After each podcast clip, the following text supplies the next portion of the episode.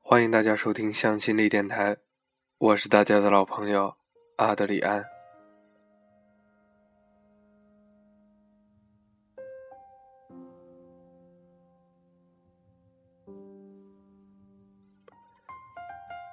你知道榴莲在腐烂之后会怎样吗？它会变成一枚柚子。在榴莲还没有曾腐烂的时候。柚子还叫宋雨思。宋雨思是我的大学室友，当时觉得这妞看起来伶俐聪慧，眸子里闪着洞悉世事的光。然而，现实的残酷就是为了证明自己真的是专业打耳光的。数年了，我才明白，宋雨思的大脑构造绝对跟草履虫有一拼。当然，草履虫也是很委屈的。人家可没有像他那样一挂噼里啪啦的炮仗脾气。现在的世界这么乱，不在于他对奇葩横行的不闻不问，我想更大的原因是因为他对不容天理这件事儿的装聋作哑。比如一只兔子觊觎一条鱼，比如木涛牵手宋雨思。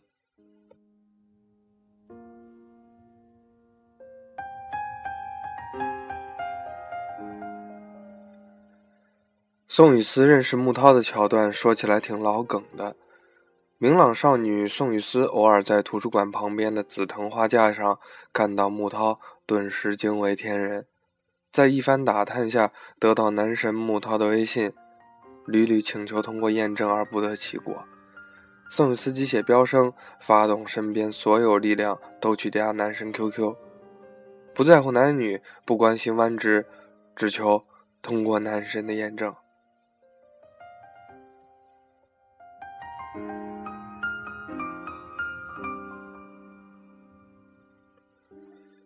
生活在这个时候再次证明了他的不靠谱。这次宋雨思居然就轻易的在一堆求验证大军中脱颖而出，通过验证了，很偶像剧对吧？很浪漫对不对？真相只有一个：男神穆涛一时手抖点错了。这个社会是看脸的，生活是随便的。一个不靠谱的开始，并不妨碍少女追爱的任性。so 修成正果的穆涛和宋雨思依然让众人受到了惊吓。为啥呢？因为在此之前，他们的对话是这样的：宋思雨说：“这些年，我为的就是等着加你 QQ 这一天。”穆涛说：“别逗了，你这样的漂亮姑娘不缺人追。”宋雨思说：“我知道你腼腆，你内心很容易受伤。放心吧，我很坚强，不会让你受伤。”木涛，点点点。你吃饭了没？你吃饭的时候无聊吗？你吃饭的时候无聊，要不要听冷笑话？你吃饭的时候无聊，我来给你讲个冷笑话给你听，好不好？你累吗？我不累，我累。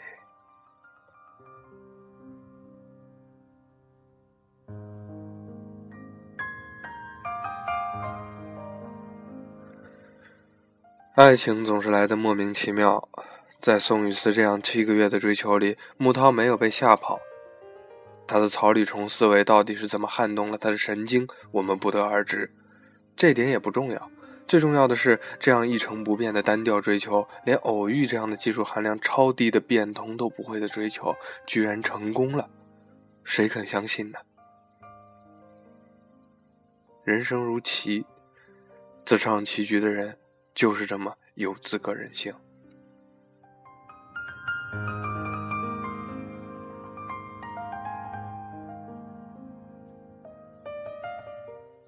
当然了，这世上的任何一段感情都没有自带操心、看客心情的附属功能，反而极具强悍的防御系统。你若有同感，欢迎随便点赞；你若看不顺眼，请自戳双眼。是个傻子都知道眼睛的重要。何况我们都是正常人，所以我们会看到自习室里，宋涛与宋雨思各自安静。木涛捧着经济法，宋雨思啃着财务管理，却丝毫不影响两个人连体婴儿一般的亲密。操场上，木涛打球，宋雨思在旁边打气，手捧着水杯，一脸痴迷，眼睛冒出的星光，仿佛海豚在大海里翻腾的浪花。朋友聚餐，宋雨思吃饭前，木涛会递上一杯生姜茶。木涛喝酒前，宋雨思会翻出一袋牛奶。木涛和宋雨思卿卿我我的身影就这样自酿着芬芳，一天一天，从抽象到具体，经过了时间的烘焙，吸足了阳光，让曾经隔岸观火的我们都忍不住羡慕与喝彩。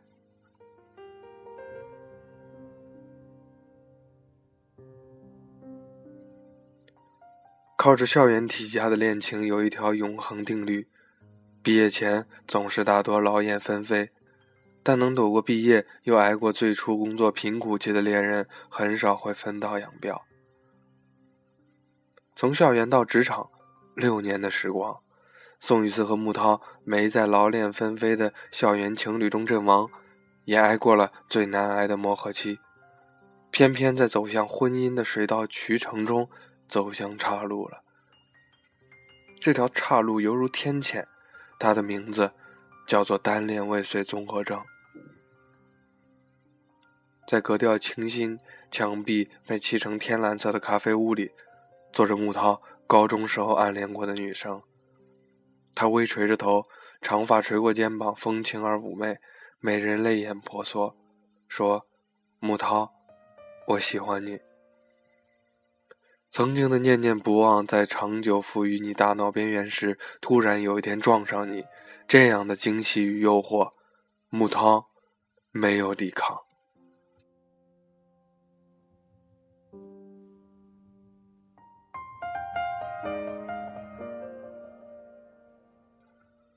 人总是这样，你深爱的时候，对方的一滴眼泪都是你心底的汪洋；你不爱的时候。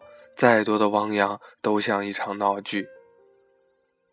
与新欢浓浓稠稠的纠缠，穆涛对宋雨思越来越疏于交谈。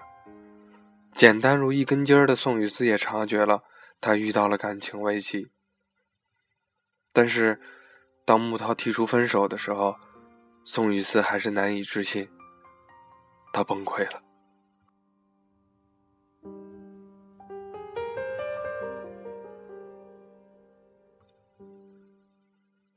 勇敢骄傲的宋雨思，简单如一的宋雨思，在这次的分手中成了榴莲战士。他在同学聚会中大闹，跑到木涛的单位大闹，不分场合、不分地点、不分时间的追问着对方到底是谁。这每一件事都做得简单粗暴，肆意失控，执念如榴莲，将宋雨思附在其中。明明热情乐观。却浑身长刺儿，甚至能嗅到一股晦暗腐败的气息从身体里传来。木涛在这场分手事件里意外之中的沉默，又出乎意料的沉默。宋雨思不远千里跑到木涛家去哭诉，连我们这些朋友都开始同情木涛，觉得宋雨思太过分的时候，木涛都没辩解一声。几个人相约吃饭，刚提到木涛，宋雨思就炸膛了，拍着桌子喊：“你们都同情他，理解他，都觉得我过分，那我呢？我算什么？在我心里，有他随时可以离开的打算的时候，他会，他说他会与我过一辈子；在我做好与他过一辈子的准备时，他却转身离开了。凭什么？凭什么？被动的总是我，被遗弃的。”也总是我。宋雨思说完，拎上外套就走，高跟鞋敲打在地面上铮铮响，留下我们无言以对。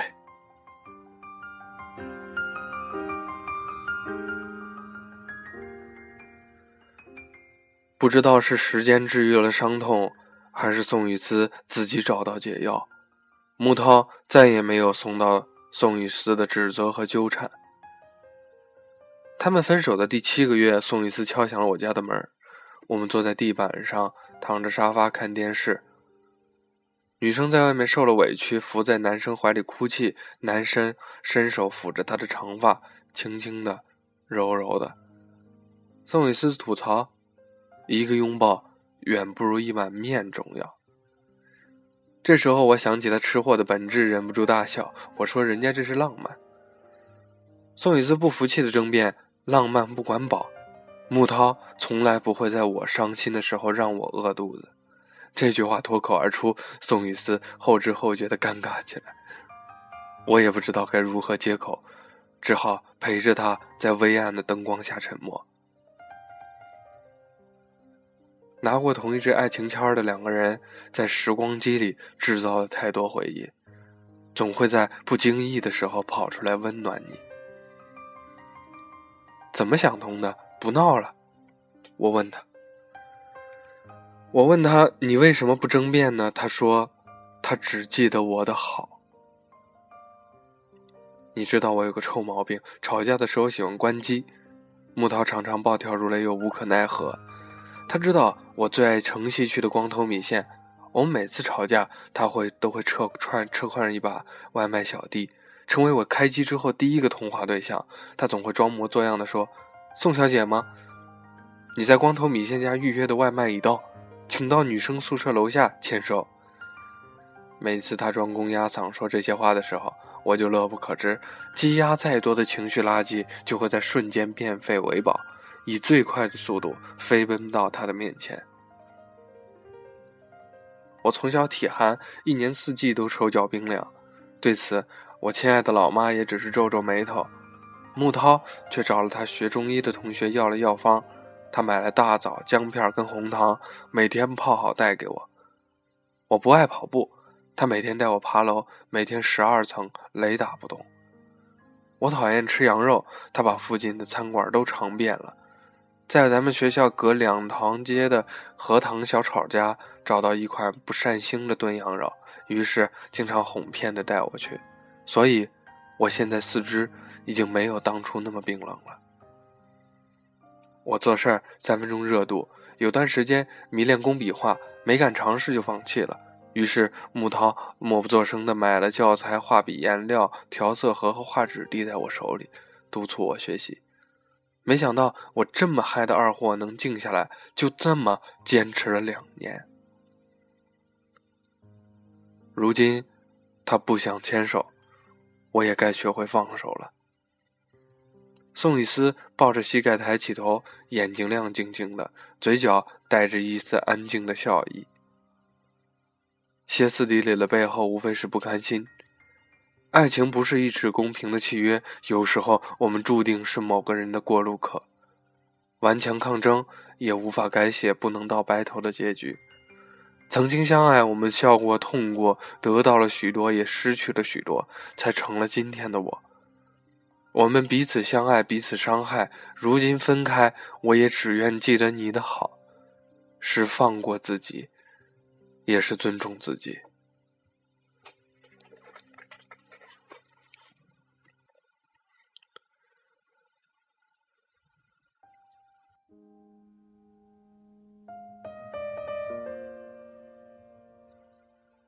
有的时候我就想啊，不愿再牵手，我就放开手，文明的离开，成全的姿态不是怯懦。在一起的时候相互温暖，想结束的时候不再强求，不是为了让你回忆，是我对深爱过这件事儿的温柔，不勉强，不挽留，留下背影，迈着脚步离开你的视线停留的地方，那是对曾经的爱过的最后的致敬。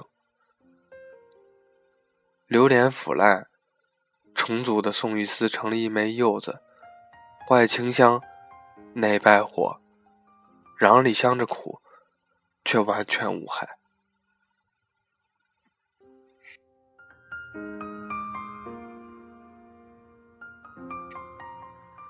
我再见宋雨思的时候，听说她交了新的男友。你知道榴莲在腐烂之后会怎么样呢？它会变成一枚柚子。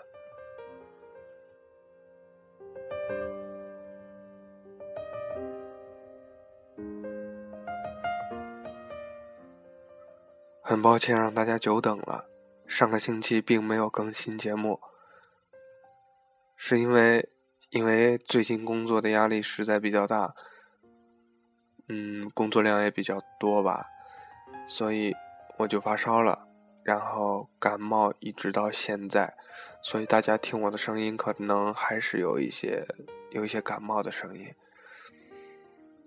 怎么说呢？其实。每次我生病的时候，还是想，就是想给大家更新节目的。但是，确实上个星期我录了大概有七八遍左右，觉得嗯状态还不是很好。其实这周我状态也不是很好，但是我觉得不能再拖了。嗯。很多朋友也催着我去更新，所以说不想让大家失望吧。其实有的时候感觉挺挺对不住经常听我节目这些朋友的，因为自己工作太忙，所以没有办法，就是说及时的更新吧。那天有一个朋友嗯留言给我，写的挺长的，反正就。意思就是说，在我一三年大概十一月、十二月的时候，我把这个电台开开的时候，他是我的第一第一批吧，第可能就是前十个听众吧，一直就是喜欢我的节目，就是支持我到现在。从一开始，我一天更新更新一集。到后面的一个星期，甚至有的时候半个月都更新不了。嗯，他都一直有在关注，所以我也想在这里，嗯，谢谢他，也谢谢所有听我节目的朋友。今天也是，就刚刚下班回来没多久。其实有的时候，嗯，在你。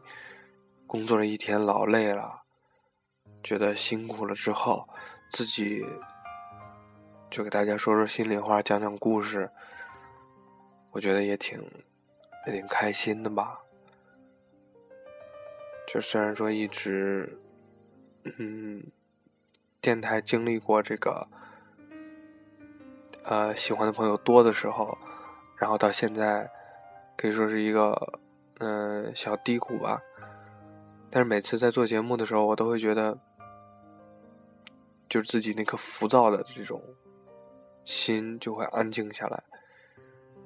然后我也希望我的节目能给大家带来这种感觉。现在的社会挺浮躁的，有的时候我也会觉得，有的时候急于求成，但是。真的，这些事情有的时候就是真的做事情不能急。我想时间，时间真的会证明一切。我最喜欢的一个歌手叫李健，可能大家都知道，就是原来是那个水木年华的，他和那个娄庚戌嘛，当时是他们两个人，然后后来李健离开了，自己去做他自己喜欢的音乐。他也是经过了十年，十年才被大家所知道吧。有人经常说“三十而立”，但是我真的觉得你四十的立就不错了。说那么多，其实就是想跟大家分享一下我最近的一些感悟吧。嗯，就是希望大家都能开开心心的，嗯，做事情也不要太急，开心一点。嗯，那今天就到这儿吧。我是阿德利安，我们下期再见。